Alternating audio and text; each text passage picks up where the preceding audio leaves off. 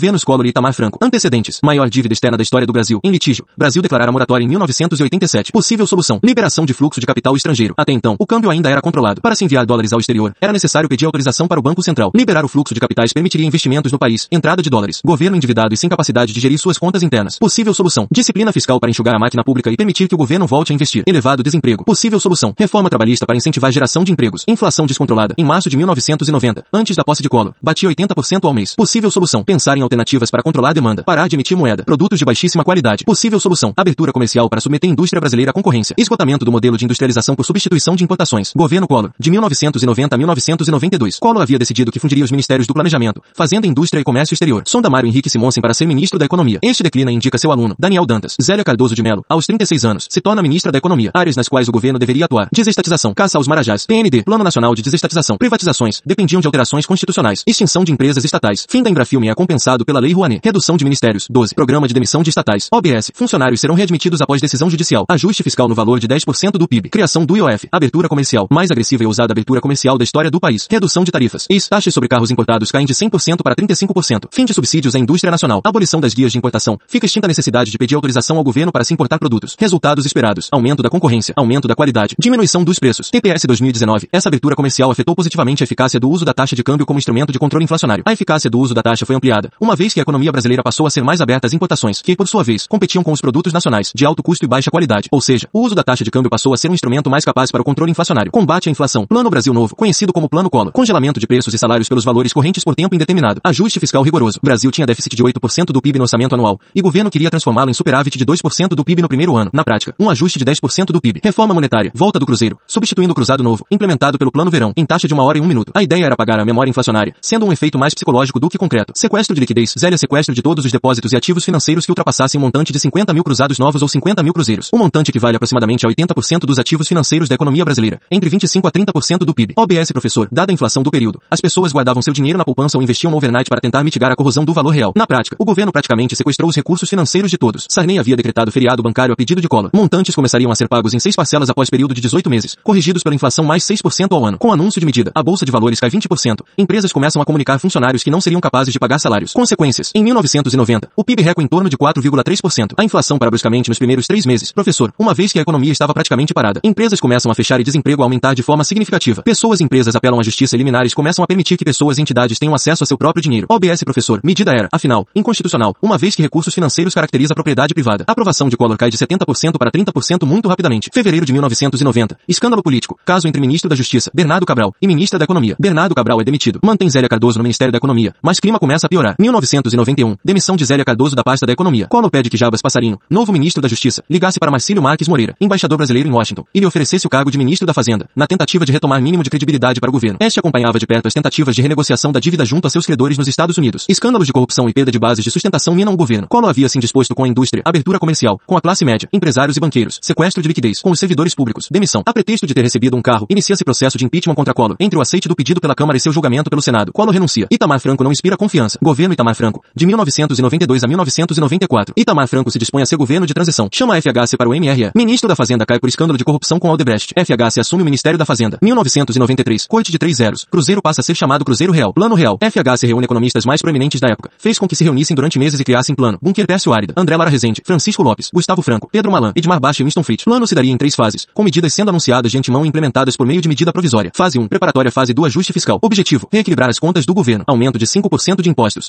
Diminuição da sonegação. Criação da DRU. Desvinculação das receitas da União. Fundo Social de Emergência. Fundo de 15% de todos os impostos para pagamento de programas sociais. Fase 2. 1 março 1 julho 1994 Fase da moeda indexada. Objetivo. Combater a inflação e a inércia inflacionária não com congelamento de preços, mas com indexação da moeda. Criação da URV. Unidade Real de Valor Referencial divulgado diariamente pelo Banco Central no Diário Oficial, sendo calculado de maneira transparente baseado na média dos três principais índices de preços do país, IBGE, FIP, FGV. Um URV equivalia a um dólar. Governo indexa impostos e tarifas públicas ao URV. Não havia obrigatoriedade de se praticar nenhum preço específico, mas, com o tempo, os comerciantes acharam prático cobrar o valor da URV, uma vez que não precisavam reajustar o preço em cruzeiro real a todo momento. Expectativa. A ideia era que, com o passar do tempo, os preços ficassem estáveis em URV e as pessoas e comerciantes pudessem ter base de comparação de preços. Fase 3. Reforma monetária. 1 de julho de 1994 troca do cruzeiro real para o real. Em abril, FHC sai do ministério para se candidatar à presidência. Rubens Recupero se torna ministro da Fazenda. Equipe econômica define 1 de julho como dia para a transição para a nova moeda. Sexta-feira, facilitaria não reajustamento durante o fim de semana. Segunda-feira haveria jogo da Copa. Um real equivaleria a um RV. Inflação cai de 2 mil para 20%, o que caracteriza sucesso da medida, mas que também indica inflação residual a ser combatida. Medidas pós-real. Governo Itamar Franco aplica binômio. Âncora cambial. Real nasce e se mantém valorizado, pareado com dólar. A moeda valorizada diminui os custos das empresas, que podem importar insumos mais baratos. A moeda valorizada também aumenta a concorrência entre produtos estrangeiros e nacionais. Isso faz com que a inflação seja asfixiada, pois, caso o comerciante reajuste o preço do produto nacional, o consumidor comprará produtos junto ao importador. Com a diminuição acentuada da inflação, a tendência é a demanda se expandir rapidamente, gerando nova inflação. A entrada de produtos importados faz com que haja aumento da oferta durante o aumento da demanda, evitando que a inflação volte a crescer. Objetivo: política de manutenção da valorização do real frente ao dólar objetivava conter o reajuste dos comerciantes por meio da concorrência internacional, além de expandir a oferta de produtos em momento de expansão da demanda provocada pela queda brusca da inflação. Consequências: déficit crescente da balança comercial. Brasil deveria atrair dólares. Em 1993, dívida externa é finalmente renegociada. Moratória havia sido declarada em 1987, sob coordenação de Pedro Malan e Gustavo Franco. Dívida securitizada, em processo pelo qual o governo brasileiro emitia títulos aos seus credores internacionais, e estes poderiam vendê-los a terceiros, gerando liquidez. Parte da dívida fora perdoada, e o governo brasileiro tinha prazo maiores para pagá-la. Os credores internacionais queriam que o Brasil tivesse 2 bilhões em títulos do Tesouro Americano para oferecer como garantia. Estes títulos foram comprados aos poucos, já que nem os Estados Unidos nem o FMI acreditavam ter o Brasil alguma credibilidade